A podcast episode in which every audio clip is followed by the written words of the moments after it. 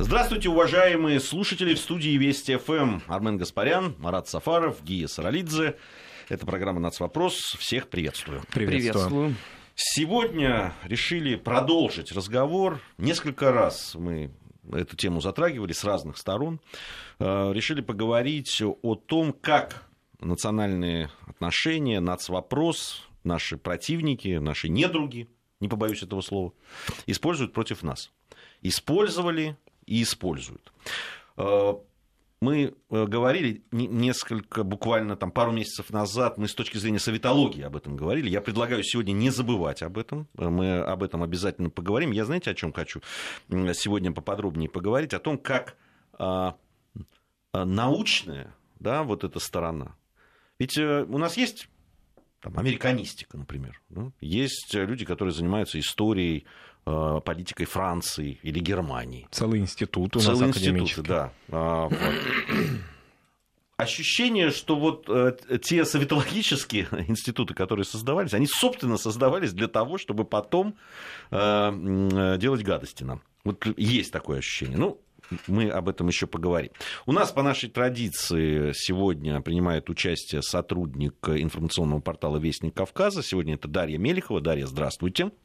Здравствуйте. И, э, я так понимаю, вы немножко об истории того, как вообще строилось э, наши взаимоотношения с нашими идеологическими, э, геополитическими противниками, как раз как они использовали нацвопрос в борьбе с нами.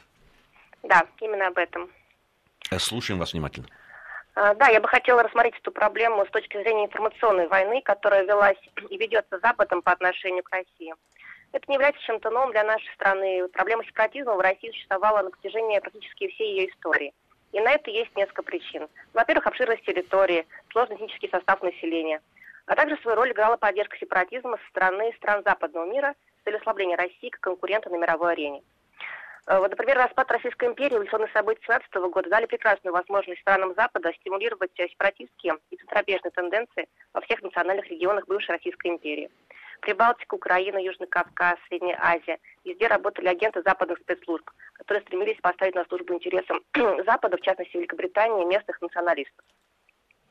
Так, например, во время Второй мировой войны Германия также осуществляла сильно пропагандистское воздействие на военнослужащих Красной Армии и население оккупированных территорий.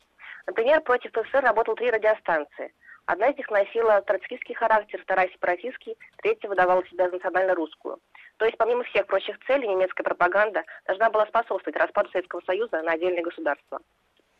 В 90-е годы, после распада СССР, проблема сепаратизма в России резко обострилась.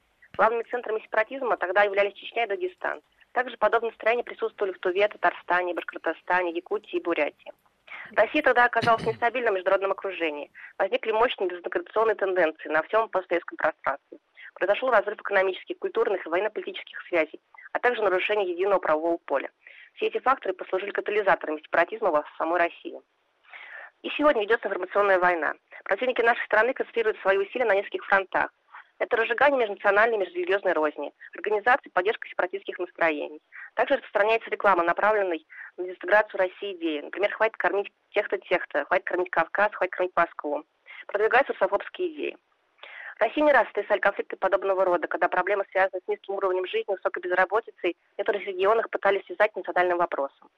Но, тем не менее, начиная с 2000-х годов, тенденции к сепаратизму в нашей стране постепенно идут на убыль. Так, например, согласно опросу Всероссийского центра изучения общественного мнения, россияне стали реже сталкиваться с проявлениями национальной и религиозной нетерпимости и в целом стали меньше опасаться межнациональных и межрелигиозных конфликтов. Большая часть жителей страны стали больше беспокоить текущие международные и социально-экономические проблемы страны. Спасибо. Спасибо большое. Дарья Мелихова, сотрудник информационного портала «Вестник Кавказа», была на прямой связи с нашей студией.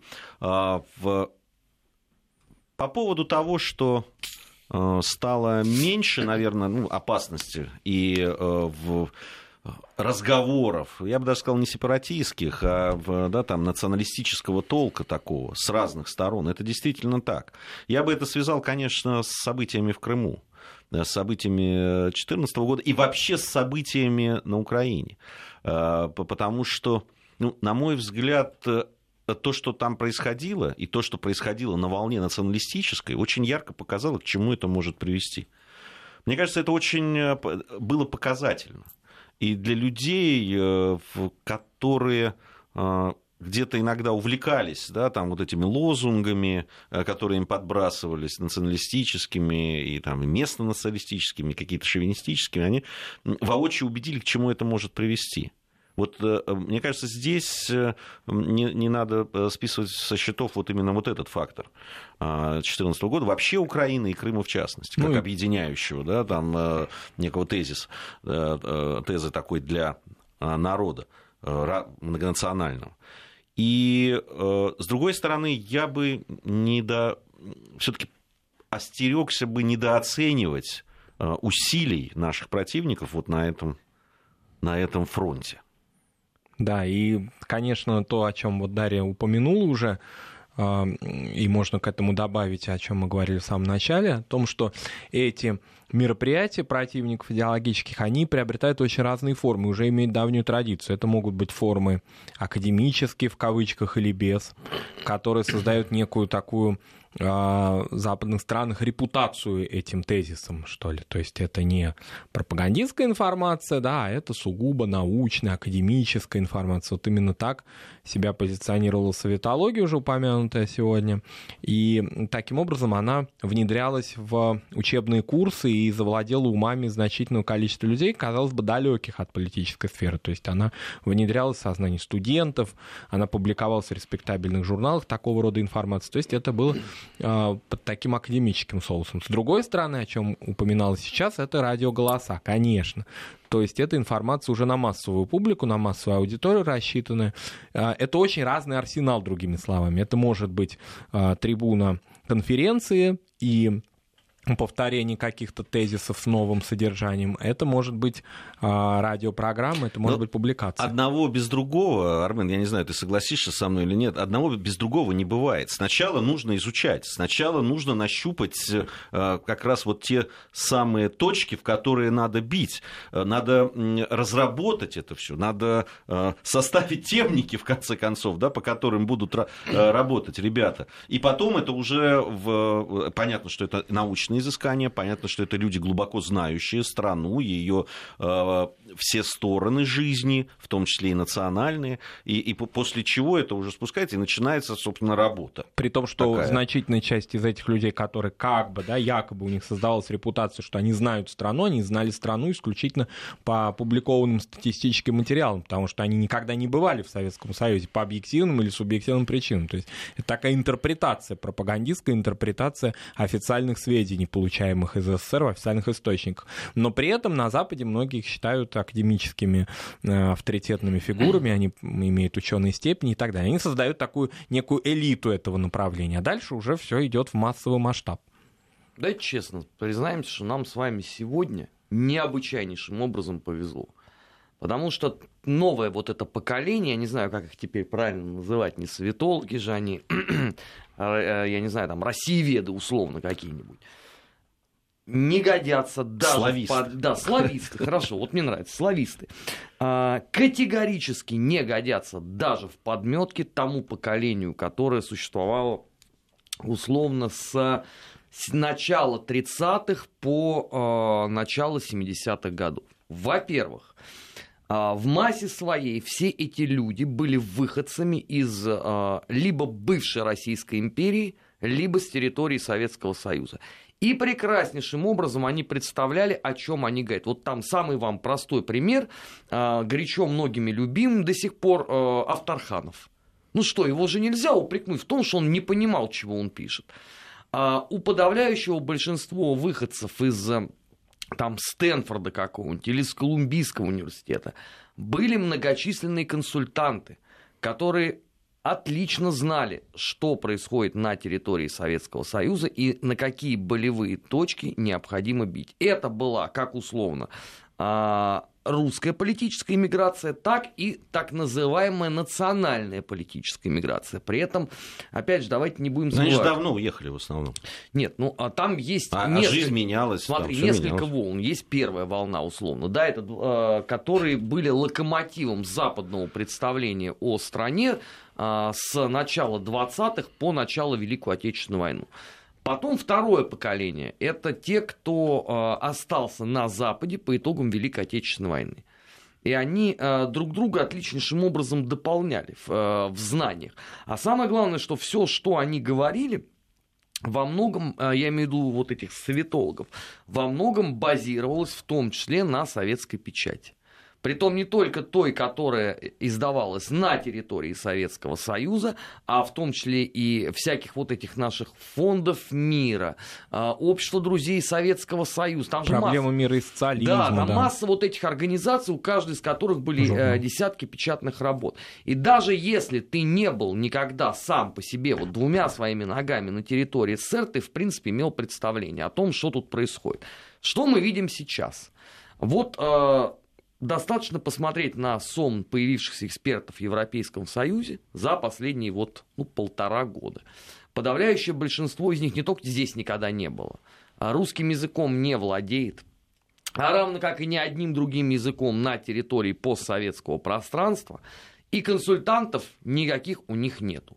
Поэтому для вот этой новой, а, а, нового вот этого славяноведения условно а, характерно путать Белоруссию с Латвией, Грузию с Азербайджаном, Киргизию с Таджикистаном, Россию с Украиной. Если ты помнишь, в 2014 году во многих американских телеканалах Харьков назывался русским городом, ну то есть российским городом, Одесса была отнесена к Крыму, это вот как раз яркое проявление деятельности всех этих советологов. Вот странная история, э, Армен. Ну, трудно с тобой спорить, ты этим занимаешься профессионально. С другой стороны, у них же полно и платных, и бесплатных э, э, помощников Почему на территории, да, территории Друзья, нашей а, а страны. Вы посмотрите, пожалуйста, на интеллектуальный уровень этих платных и бесплатных Слушай, ну они все-таки знают, где находится Харьков и Одесса. Ну, все-таки, э, да, там можно всяко про них говорить. Ты знаешь, я боюсь, что если вот у этих людей спросить, э, вот у этих великих знатоков постсоветского пространства, которые по 3-4 раза в неделю вводят нас с Алексеем Мартыновым на чистую воду, как раньше назывался Бишкек, ответом тебе будет глухая тишина. Они никогда этим не интересовались, в принципе. Я тебе могу рассказать, что э, однажды один из вот этих видных э, оппозиционеров э, был крайне удивлен словом «тифлис». То есть у него как-то вот не было в голове вот представления о том, что Тбилиси далеко не всю жизнь так назывался. Ну, то есть это, про город Верный, я думаю, тут бессмысленно. Про город Фрунзе. Да, поэтому здесь, здесь гигантская проблема. Другой вопрос, что понятно, сейчас американцы будут снова вкладывать гигантские деньги. И сейчас, наверное, начнется экстренная а, подготовка нового поколения вот этих там славистов, славяноведов а, и так далее, и так далее. Понятно, что они будут все-таки а, по там условно психологии советского там русского человека использовать классические наработки. А вот с этим у нас опять возникнут проблемы. Во-первых, мы даже не понимаем, о каких работах, в принципе, идет речь. Но ведь у нас после распада Советского Союза, после краха холодной войны, э, ведь по сути, вот это вот сом литературы, он как был нам неизвестен в массе своей, так и неизвестен до сих пор. Вот чем мы оперируем там? Авторхановым, три работы у нас издано, пара книг Позднякова, а, Редлих, Паремский, Столыпин, а, Байдалаков, Прянишников да все, пожалуй. Ну, еще есть, да, такие узко специальные темы, которые посвящены каким-то узким направлениям, и в них э, вот эти все те черты советологии, конечно, очень хорошо показываются. Ну, например, там посвященный мусульманской теме Александра Бениксена, да, знаменитейшего, и целой школы, которую он создал которая, кстати говоря, очень интересна в том, что некоторые ее представители сейчас э, поменяли свои взгляды. В частности, уважаемая такая французская грандама э, которая, значит, у нас активно занималась э, Элен Каррер Данкос э, религиозной темой и предсказывала, прогнозировала распад Советского Союза. В свое время в, науке религии была даже статья ей такая ответная. Ответ прорицателем она называлась. Но, тем не менее, сейчас она как-то более сбалансированно подходит к, и к внешней политике России, и э, часто является гостем российских научных мероприятий. Вообще как-то взгляды ее стали более центристскими, скажем так. Но, тем не менее, это вот такая, такая школа. Ну, конечно, она известна в большинстве своем тем, кто занимается темой, допустим, ислама в Советском Союзе, не более того. Ну, мы несколько раз на эту тему говорили с уважаемыми экспертами, и каждый раз меня все-таки одергивали. Когда я говорил, ну, посмотрите, все-таки уровень экспертной оценки и экспертизы, что в Соединенных Штатах Америки, что в Европе Э, очень сильно снизился по сравнению там, с советскими временами. Но э, меня каждый раз одергивают и говорят, нет, вы все-таки не правы. Там есть очень серьезные люди, которые серьезно этим занимаются. Но только тогда надо признать, что они не в медиапространстве, все эти люди, потому что э, если открыть СМИ, э, или какие-то условно популярные ресурсы, то мы видим одни и те же странные заявления. Ну, я абсолютно э, четко понимаю, читая часто прессу, ну, такую, да, даже экспертную иногда, что там встречаются серьезные ляпы э, как географические, о которых ты, Армен, уже говорил, так и политические, и о каких-то говорят о реалиях э, э, жизни на постсоветском пространстве, которых нету. Ну, тем же грешили, собственно, и те же советологи, которые, в принципе, конечно, на голову выше современных своих Но они с научной точки зрения, как раз вот, мне кажется, что информации, открытых источников у них было меньше. У них было меньше. Ну, допустим, вот только один пример, который сейчас активно при изучении советологии им ставится в вину в такую научную. Тот же Бениксен полагал, что вся Средняя Азия, вся буквально, включая даже Казахстан, она в такой находится оппозиции Москве и только и мечтает, чтобы отделиться от Советского Союза, и туда пришел там прямо поголовный религиозный фанатизм и прочее, прочее. Но я немножко огрубляю, но смысл в этом, да, то есть все, э, несколько десятков миллионов человек, вот они потенциально взрывоопасной массой. Кстати, Лен Каррер Данкос полагал, что оттуда и начнется распад Советского Союза, а начался он совсем из другой части страны. Поэтому там тоже были, конечно, определенные ну, ляпы. Э, я абсолютно уверен в том, что у них есть провал определенный. Вот мы же говорим о провале 90-х годов нашим во всем, да, там и в спорте, и в экономике, Но только и в у нас, понимаешь, и так далее. был закономерный провал, да. а, а у, них, тоже, добровольный. У них тоже они, закономерно они, они сами это все сделали. Мы, мы туда не влезали Нет, ни я... хакерами, ни пранкерами, ни пропагандистами, никем. И это на моих глазах происходило, когда в, там, на в русской службе BBC, там, на, на других все, да. сокращались э, расходы на это, говорили, не, ребят, нам нужно теперь на другом. Тогда перевод э, вовсю э, создавалась арабская редакция расширялась, создавалось телевидение там, и так далее. А, ну, Аль-Джазиру они как раз создавали, BBC. Ну, там они свою создавали службу BBC языковую. А, а русская... И они прямо же говорили о том, что здесь вопросы решены.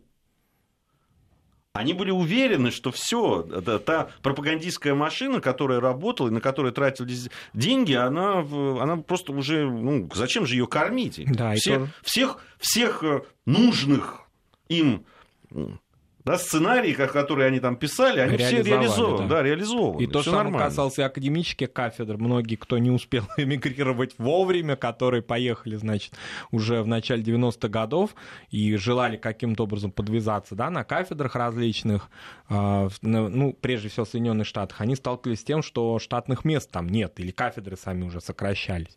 Поэтому и академический провал произошел в этот период времени, и многие мигранты уже самой последней волны с этим столкнулись. Но, но мы видим сейчас на наших глазах происходит поворот опять. И, и э, услуги людей, которые понимают и разбираются в том, что происходит в России, они вновь востребованы. И они вновь кооптируются, и вновь увеличивается финансирование. Здесь Мы опять это видим. наше же счастье, понимаешь? Ну, нельзя сравнивать по интеллектуальному э, коэффициенту перебежчика условно уровня там Вальтера Кривицкого, который со, э, на, на базе воспоминаний которого целую школу создали по изучению Советского Союза, и депутата Пономарева. Знаешь, нам вот с этой точки зрения несказанно повезло, потому что если бы у нас бежали бы вот люди уровня Кривицкого, я думаю, что американцы гораздо резче бы э, сумели бы э, отреагировать на придуманные, правда, ими самими вызовы. Но просто на том, что говорят э, вот эти наши удивительные люди, что сбежавший э, в США Третьяков, написавший, не знаю, коллеги, вы читали эту книгу его про русскую православную церковь за границей? Но это записки сумасшедшего, абсолютно. То есть я не знаю, в каком психофизическом состоянии э, он ее там либо писал, либо диктовал, но при том, что американцы потом несколько лет э, разоблачали акте о каноническом общении двух церквей на основе вот этой вздорной книжонки. Там э, как э, Путин лично внедрял агентов э, в духовенство, причем это еще там 70-х годов. Ну, то есть вот это бред сумасшедшего.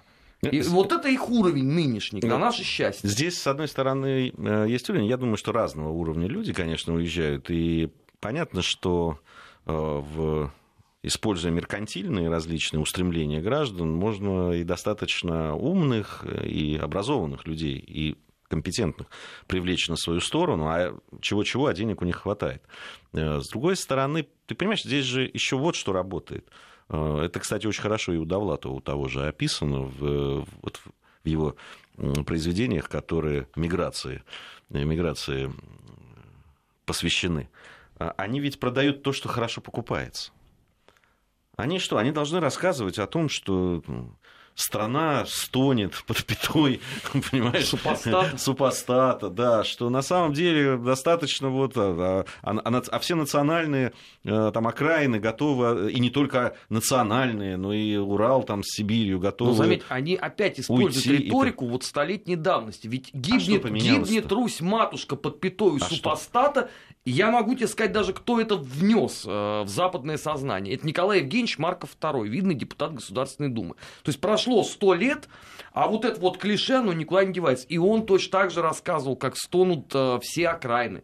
Ну, правда, он считал, что они стонут без династии Романовых, э, а вовсе не, ну, не потому, что там свои какие-то есть ну, проблемы. Вспомни, что там тоже доходило до э, руководства гитлеровской Германии перед э, началом операции «Барбаросса», да, и, и что они говорили, и как будут, как будут действовать, и как национальные окраины поднимутся, и как все, значит, тут же СССР развалится, потому что невероятные противоречия между народами и так далее. Для Именно них... поэтому сейчас и востребованы, а, может быть, не уехавшие, что называется, с концами, да, они аффилированы с российскими, возможно, фондами или даже официальными учебными или научными учреждениями, исследователи национальной и конфессиональной тематики, они особенно востребованы. Я не знаю, например, может быть, я не в теме, да, может быть, а, востребованы, допустим, исследователи экономики нашей или каких-то других сфер, не знаю, но вот Марат, в том... а какой экономики можно если они сказали, порванная э, держава, региональная бензоколонка, зачем Не, но ну я бы все-таки делал, разницу провел бы между тем, что они говорят официально, и то, что они думают и делают. Да, а вот именно та сфера, те школы, которые нацелены на изучение религии и этнической политики, особенно востребованы. И не факт, что они уже там оказались, они вполне и здесь еще. Да, я как раз вот про, про этих добровольных, mm. не всегда бескорыстных, конечно, да. но добровольных помощников как раз и говорил. В этом э, есть опасность. Я бы не преуменьшал этой опасности, тем более мы видим, что происходит э, в, в нашем обществе. Мальчик Коля просто взорвал, да, там, я думаю, что мы завтра в параллелях отдельно поговорим за мальчика Колю. У нас сейчас новости, после новостей продолжим. Нацвопрос. О чувствительных проблемах. Без истерик и провокаций. Продолжаем нашу программу. Армен Гаспарян, Марат Сафаров, Гия Саралидзе по-прежнему в студии Вести ФМ. Программа «Нацвопрос». Сегодня говорим о том, как э, нацвопрос, национальные, межнациональные отношения наши противники использовали и продолжают использовать. В чем разница? Вот мы как раз проводим эту э, параллель. С одной стороны, действительно, уровень, э, ну, того, что тогда называлось советологией, сейчас мы вот не знаю, правильно или нет, ну, славистикой называем, или просто изучением э, истории современности и политики э, России, э, упал. Упал он, э, потому что стало непрестижно, по чисто экономическим э, соображениям. Ну, люди шли, почему? Изучали русский язык очень часто не потому, что очень хотели в оригинале э, Льва Толстого или Пушкина прочесть, а для того, чтобы пойти потом получить хорошее место работы, потому что это ценилось, борьба шла вовсю, идеологическая, политическая, геополитическая, поэтому за это платили. Кандализа Потом, Райс же вот там да, цитировал Райс, Ахматову. Да. да, радостно. Да. Вот, при этом э, они ведь э, действительно признаются очень часто, эти люди. Я с журналистами, с иностранными, которыми мне достаточно часто приходится общаться, сталкиваться, они действительно, в принципе, хорошо относятся к нашей стране, но они абсолютно четко понимают, ну, чтобы вот не было никаких иллюзий, за что им платят. Ну, точно. Точно знают, что востребовано. Причем, э, если там в 90-е годы действительно было э, такое э, ну, вегетарианское, я бы сказал, да, такое меню. Они могли писать о, о зоопарках, о детишках, там, о каких-то таких социальных проблемах и так далее. То сейчас настали другие времена. Востребовано только то, что востребовано, то, что мы потом видим. Да, милитаристы, э, э, негодяи там, и так далее. В том числе и в сфере национальных отношений. Поэтому и активизируются, допустим, те уже, казалось бы, ну, не зачахшие, но, во всяком случае, в кризисе находившиеся национальные редакции, национальные студии, которые ведут свое начало с послевоенных времен, с холодной войны, собственно, и казалось, вот, ну, свою миссию они уже выполнили, поскольку они достаточно узкую аудиторию имели, ведь большая часть из них вещает на национальных языках, а, и вот в то же время они сейчас э, себя стали гораздо эффективнее чувствовать, потому что они новые а, медиасредства стали вырабатывать, они в интернет вышли, они, собственно, уже из радио каких-то да, источников превращаются в многофункциональные каналы, и в Ютубе открывают свои каналы и так далее, и так далее. То есть они достаточно стали мощно модернизироваться. Ну и здесь вот я, я хотел бы указать на опасность, которая существует. Понятно, вот э, нам иногда говорят, не трогайте национальных э, проблем, там, которые возникают, не расчесывайте их, да, руками не трогайте. А, но за нас это сделают. Э, это четко видно, ну вот как только, ну какой-то Хорошо, мы их не трогали. Призрак только. Мы их не трогали во времена Советского Союза. Хорошо, поздний Советского Союза. Результат какой? Значит, вот сильно помогло? Именно вот осмыслив то, как против нас тогда э, работали и куда они били, и что создавали эти самые языковые редакции, э, самые мощнейшие, по-моему, как раз были татарские, да, там башкирская, башкирская да. украинская, конечно, да. Вот, э, и, и работали именно, именно на этом направлении, именно национальные отношения. И, э, и, и любая, любой факт какой-то да, там, э, противостояния, он тут же брался, тут же интерпретировался, упаковывался, да, делалась обертка и подавалась. Ну, вот, например, да, советологам в радость было начало афганской войны. Они прямо возродились на рубеже 79-го и начала первой половины 80-х годов. Это был такой последний всплеск перед распадом Советского Союза, востребованности советологов, такого восточного направления. Они уже все пропагандировали. Но опять же, единственное, что пошли опять по неправильному пути, о чем мы уже сказали, ища распады Э, Советского Союза в том регионе, в котором все по инерции произошло. Ну, я имею да, но э, они же работали, тогда не использовали этот, этот, этот фактор афганский, там, якобы антиисламский и так да. далее. Это, это тоже серьезно использовалось. Надо дать им должное, использовали-то они это блестяще. А насколько они вообще умудрились оперативно подготовиться к реализации своего плана, это же отдельная, наверное, интересная тема, потому что обратите внимание, друзья, первые пропагандистские листовки, это уже, извините, через пару-тройку месяцев после того, как э, берут дворец Амина. То есть это моментально, э, условно, надо было перестроить силы на а, этот фланг. И потом, сколько было всего сделано э, этой пропагандистской продукции. Вот все а, хорошо знают про там поддельную газету «Правда», которую штамповал там небезызвестный Ш, Савик Шустер. Но это уже все-таки там 83-84 год. А я видел, извините, печатную продукцию а, начала 80-го года и листовочки. Причем а, интересно, что, опять же, как и в случае с Великой Отечественной войной, а, вот все возможные крупные народы Советского Союза, на них вот есть такие свои листовки. То есть, если там на русских, украинцев, белорусов там а, Родина-мать призывает «вернись домой», а, соответственно, для жителей Средней Азии, что вообще не гоже воевать-то против своих. Моментально сработали. Причем, опять же, Никаких повторений э, с нацистскими пропагандистскими клише. Все сугубо новое. Это уровень, согласимся. А все в сравнении познается. Давайте посмотрим те листовки, которые они делали, например, по э, Украине в 2014-2015 году. Такое ощущение, что это школьник в фотошопе нарисовал. А там-то это надо было развернуть всю, всю эту работу. Причем, если на первом этапе там условно печатали в Мюнхене, то потом-то все это организовали в Пакистане. А сейчас что? Это тоже вот а, большой плюс для нас, но не надо думать, что это будет постоянно. А проблема вся в том, что они, конечно, смотрят и анализируют а, все то, что происходит. И а, заметим, что они глушат там условно российские СМИ, что опять же было характерно для холодной войны по отношению там, Советского Союза к Западу. Они при этом умудряются отслеживать все то, что говорится, ну там, например, Rush Today или Спутник. И там в кратчайшие сроки тебе следует уже ответ. Другой вопрос, что э, мы здесь его не очень можем прочитать, потому что он там на национальных языках.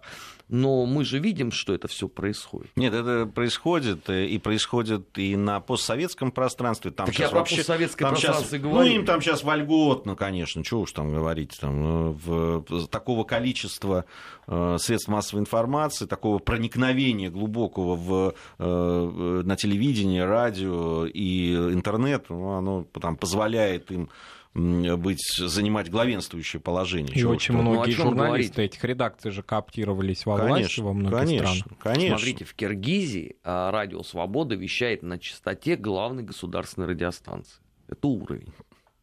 Вот, вот это уровень. Это при том, что Киргизия член там, таможенного союза, а, к ОДКБ близка и так далее, так далее. Но вот это вот... Ну, я, я с журналистом из Армении говорил, что просто есть, они мне назвали конкретные радиостанции и телевидения, которые напрямую принадлежат э, там, Соединенным Штатам Америки, либо, э, ну, в основном Соединенным Штатам Америки, там, э, напрямую, либо каким-то там чуть, чуть скрытым образом. Посмотрите, как, как они вцепились вот за, за историю, там, ту же языковую, мы с вами ее обсуждали, да, там, изучение национальных языков в республиках, ну, вот, в частности, да, там, Татарстан, Башкирия. Как тут же они начали раскачивать эту тему. Из, в общем, э, да, там, такой гуманитарно-национальной, да, педагогической даже педагогической, отчасти. да, они нач- начали превращать это в Политическую в политическую тему, в, в тему противостояния. Я больше Русских скажу, и татар, это, то есть да. это межнациональный конфликт уже Да, назревает. Я об этом узнал-то только, извините, с сайта Радио Свободы, потому что у нас же никто об этом не писал, поскольку не было такого яркого повода. А открываешь сайт Свободы, такое ощущение, что все, там уже люди баррикады строят, а, а то какое-то, не дай бог, начнется. Там же еще все это а, с яркими красками. Да. А, С подменой умножили на фотографий. 10 это все. Да, поскольку, допустим, а, под- под- ну, такой известный сюжет это подмена фотографий, связанных с днем памяти 1552 года, взять Казани, и подмена этих фотографий якобы, что это вот это противники, значит, или вернее, наоборот, сторонники изучения татарского языка в школе, да, и сугубо дидактическую тему м, часов а, непосредственно, да, которые в основной школе должны отводиться на изучение родного языка, русского языка и прочее, привели вот в такой межнациональный якобы, да, конфликт. Вот э, я И потом это- подхватывали СМИ, включая многие СМИ в нашей стране, Да, которые эту да. тему а, Именно так. И именно вот под таким углом. Под таким что- углом. что- то есть э, в, э, да, это произошло уже после того, как мы обсудили, тем более, что мы эту тему несколько раз поднимали, нас была тема, говорили. посвященная изучению родного языка, да. там, в прошлом году мы об этом говорили. Вот, и здесь вместо того, чтобы спокойно разбираться и говорить спокойно, это превращают в жареную тему. Кто-то это делает э, ну, для того, чтобы привлечь внимание э, да, э, любыми способами. Кто-то это делает, раскачивая лодку, выполняя заказ. Просто понимая, что насколько это болезненно для нашей страны многонациональной, насколько это опасно. И люди, не сведущие в этом, они, безусловно, доверяют этой информации, потому что выкладывается это очень доступно, все очень понятно, и никто, конечно, в подавляющем большинстве людей, особенно не живущих, скажем, в Татарстане или Башкирии, не знают этих всех дидактических, педагогических э, нюансов и верят э, такой пропаганде. Да, по- поэтому вот э, а- а, к вопросу о том, надо ли говорить на эти темы, конечно, надо говорить. Надо говорить э, спокойно, надо говорить а- с- взвешенно, надо привлекать э, к решению таких проблем специалистов э, и ни в коем случае не давать возможность э, экстремистам использовать эти возможности и нашим недругам. Потому что э, я думаю, что вот эта вот пропаганда и влияние как раз по вопросам национальным, межнациональных отношений будет только нарастать. Мы продолжим, еще поговорим немного. У нас сейчас э, информация о погоде. Нацвопрос. О чувствительных проблемах. Без истерик и провокаций. Продолжаем нашу программу. Армен Гаспарян, Амарат Сафаров, Гия Саралидзе в студии Вести ФМ. Сегодня говорим о том, как нацвопрос, национальные отношения наши недруги используют э, против нас, какие методы были, какие стали. Для меня очень болезненный вопрос. Э, это, конечно, украинский. Вот в свете национальных отношений. Ведь мы не обращали внимания, ну правда ведь, да, вот э, я помню, на, в советское время на уровне анекдотов очень много было анекдотов о западенцах, вот, да, так, что-то Ну, под как этим говорит наш комрад Дима, он не может теперь их слышать. эти Да, да, анекдоты. да, это действительно так. Они, они просто другой, э, другой, ну, понимаешь, у них другой антураж. Там, понимаешь, уже кровь. Тогда это, Это уже не воспринималось... юмор, не это, ирония, это да. уже, да, уже не ирония, это уже э, чуть ли не правда жизни. Да, а над этим смеяться уже как-то не получается. Тогда казалось, что этого больше нет, что это давно забытые вещи. Но это просто наш собственный невыученный урок. А, У нас же это все не существовало. Снимая а, многочисленные там кинофильмы или э, публикуя какие-то вздорные приключенческие романы про АУН, там умудрились не объяснить, что это вообще все такое. Вот за что выступала, в принципе, эта организация? Потому э, распадается Советский Союз мигрантская периодика, э, американские специалисты начинают объяснять, что это вот люди-то выступали-то вот за Украину, за неньку, за родину, не то, чтобы вас москали опять а- обдирали, морили голодом, убивали и так далее. Это становится частью школьной программы. Что мы видим в результате? Через два поколения, пожалуйста, есть люди, которые готовы были пойти и убивать. Они это и сделали. Слушай, ну мы же ведь, я так понимаю, если я правильно понимаю, мы недооценили это и в советское время. Так я про советское и говорю. Несмотря на то, что фильмы там вот, э, я помню, да, были про вот э, ауновцев там. Ну, там и государственная граница, граница, и да. там Ну, созвездие Большая Медведица, Были, там какое-то много. количество было, да. Но в, в в учебниках истории об этом как-то Вообще не почитали было. не, очень. Во- ну, там были не строчка, там, да, Там там, про лесных братьев э, да, в Прибалтике, там чуть-чуть про... Немножко было в хрущевское время как-то, поскольку Как он раз, сам ну, активный участник Ну, борьбы с этим. амнистию надо же Да. было как-то объяснять ну, Да. с идеологической точки зрения. Вот тогда чего-то Ну и потом написали. он свидетель и руководитель событий, да, разворачивавшихся после военной Украине. А при Брежневе какой-то мораторий на эту тему. Может быть, и вызваны определенным, конечно, и таким земляческим характером, да, когда подавляющее большинство э, властной элиты было выходцами э, с Украины. Может быть, им не хотелось будоражить эту тему. Может быть, этим можно объяснить. Они полагали, что это может какую-то украинофобию вызвать и так далее. Ну, сейчас никакой украинофобии нет, сейчас уже все знают, сейчас можно любого школьника остановить, он тебе скажет, что такое АУН, вот. А результат-то какой при этом? Ну, у нас как не было, вот дайте честно я скажу, у нас как не было на серьезном а, уровне идеологическом противостоянии этой заразе, так и нету до сих пор. Вот я в каждой программе одно и то же говорю. Уже можно записать просто как фонограмму. Зайдите в крупный книжный магазин. Что вы там увидите по этой теме? Я вам скажу, ноль. Потому что единственную книгу, которую умудрился написать наш историк по идеологии организации украинских националистов, умудрились запретить. Потому что не понравился заголовок, а заголовок взят из листовки э, краевого провода ОУН. Все, эту книгу изъяли, картина маслом. От того у нас многие и бредят на разных телеканалах, а начиная рассказывать про АУН, сказки. А где они возьмут тебе э, эти документы? Они же не пойдут в архив. Им это не нужно и не интересно. Значит, они наберут что-то в интернете и будут рассказывать про а, то, как они лично видели фотографию Степана Бандеры в мундире генерала Вермахта. Они даже не понимают, что это Рейнхард Гелен изображен. Вот это вот уровень, а, к сожалению, у нас изучения. Мы а, проклинаем а, военную коллаборацию, мы проклинаем нынешних палачей Донбасса, но при этом мы на серьезном уровне никак не можем это изучить. Ты знаешь, я, я вот... У меня очень запал один... За немногими исключениями, естественно. Э, в- запал очень один случай, на футболе он был. Э, Тогда играл московский локомотив э, с донецким шахтером. В Лиге чемпионов, если я не ошибаюсь. И Я был на футболе, И тогда очень много приехало из Донецка болельщиков. И я сидел недалеко от них. И там постоянно возникали, понятно, это футбол, там вот эти все нервы и так далее. Но там, там возникали такие словесные перепалки между болельщиками, и они очень быстро скатывались на политические темы. Ну, то есть Украина, Россия, там, вы, там... Не будем цитировать. И так далее, да, там, убирайтесь на свою историческую родину и так далее. Это, это люди из Донецка. Но То есть это, это, это, это, это футбольные это, фанаты, это, которые потом станут движущей это, силой Это Майдана. не фанаты были. В том-то и дело, это были не фанаты, это были простые болельщики. И понятно, что это были простые русские люди, что с одной стороны, что с другой. Да, э, я сейчас русские... Ну, в геополитическом. В геополитическом смысле говорю. Понимаешь? То есть, эта история, а, которая началась там в конце 80-х и начале 90-х, она существовала на бытовом уровне. Она существовала, и мы это упустили.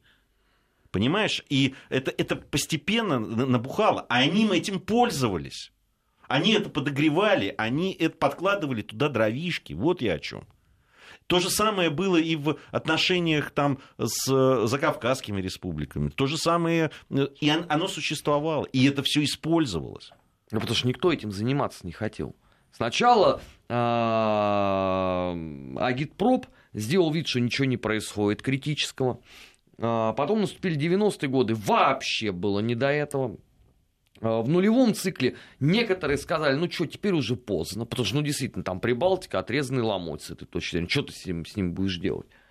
Но казалось бы, да, вот а, тот же Алексей Мартынов вспоминал, вот Давич же нас же здесь в эфире Вести ФМ, как мы в эпоху еще первого Майдана, когда это был декабрь 2004 года, мы предупреждали в эфире о том, что будет вот так вот. И чего? Да на нас смотрели как на сумасшедших. Я же помню это все хорошо. Письма тогда же еще не электронные были, а бумажные в редакцию приходили. Что вы рассказываете? Это братский народ. Мало ли там три отщепенца, они никогда не сделают погоду. Прошло 10 лет. И? Где все эти умники, которые нам рассказывали, что мы ничего не понимаем в этом, что не надо это изучать, и что само по себе как-нибудь рассосется? Вот где они все? Что-то я их не слышал с момента, как э, первая кровь э, на Донбассе сейчас пролилась. А ведь это же э, представление чудовищно, оно никуда не ушло. А самое главное, в контексте нашей программы, что вольно или не вольно, но они вот, занимаясь подобного рода произнесением монологов, они помогают замечательному продвижению интересов Соединенных Штатов. Конечно, если ты сам ничем заниматься не будешь, ничего изучать тебе не нужно. Ну так и прекрасно. А как ты этому будешь противостоять? Как? Зато у нас потом случился Майдан, и всех прорвало. Ты посмотри, сколько стало специалистов по Украине. Это да. Которые никогда там не были. Которые никогда не занимались проблемой украинского национализма. Ну, с другой стороны, э, Марат, вот много пишут о том, что надо снимать фильмы, надо и в школах. Этому действительно, ведь это вопрос образования, вопрос воспитания. Да, безусловно, но тоже это должно быть в определенной такой адаптированной форме, потому что если Конечно. это будет академическая, скажем, информация какая-либо. Это должно быть подано так, чтобы это было интересно, прежде всего. Но если мы берем школьное образование, я думаю, что бедным школьникам уже не надо запихивать еще какую-то дополнительную информацию, кроме той, что она есть. Просто должны быть более правильно расставленные акценты и сюжеты более выпукло показаны. Что да ли. надо просто в школе да. вернуть то, что было во времена СССР. Я имею в виду э, параграфы по истребительной политике немцев. Тогда Например, вот да. через это можно объяснить, что это вообще не происходит. дополнительная информация, это в, том, в той сюжетной конве, в той линии, которая уже существует. Да, Просто конечно, это конечно. Наполнить а, более актуальной информацией. А касательно фильмов, не знаю насчет фильмов, как-то не очень верю в них, в их какое-то воспитательное значение в а последнее я верю. время. Я верю, если это талантливые фильмы, я верю. А, потому, ну, я, я талантливые были, именно, да. Ну, посмотри фильмы 30-х годов, где а, обязательно разных национальностей люди, это ведь сыграло в свою роль потом в Великой Отечественную войну, на мой взгляд оно формировало. Еще его не было. Нет, Еще у, нас было сейчас, раз... у нас и сейчас появляются, надо сказать, подобного рода фильмы. Там, да. Ну, наверное, надо больше. Надо больше, чтобы... Больше... Наверное, они должны быть талантливее. И приближать их все-таки к истории, а не к фэнтези, понимаешь? Потому что вот это вот элементы э, фантазийности, они, конечно, портят восприятие. Не, да пускай будет фэнтези, если это правильные установки какие-то, они...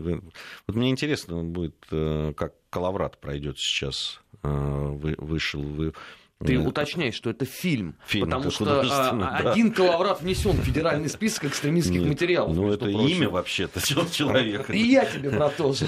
Ну, там, миф- ми- мифологического, или это, ну, легенда, да, так, так, фильм так и называется, «Легенда о Калаврате».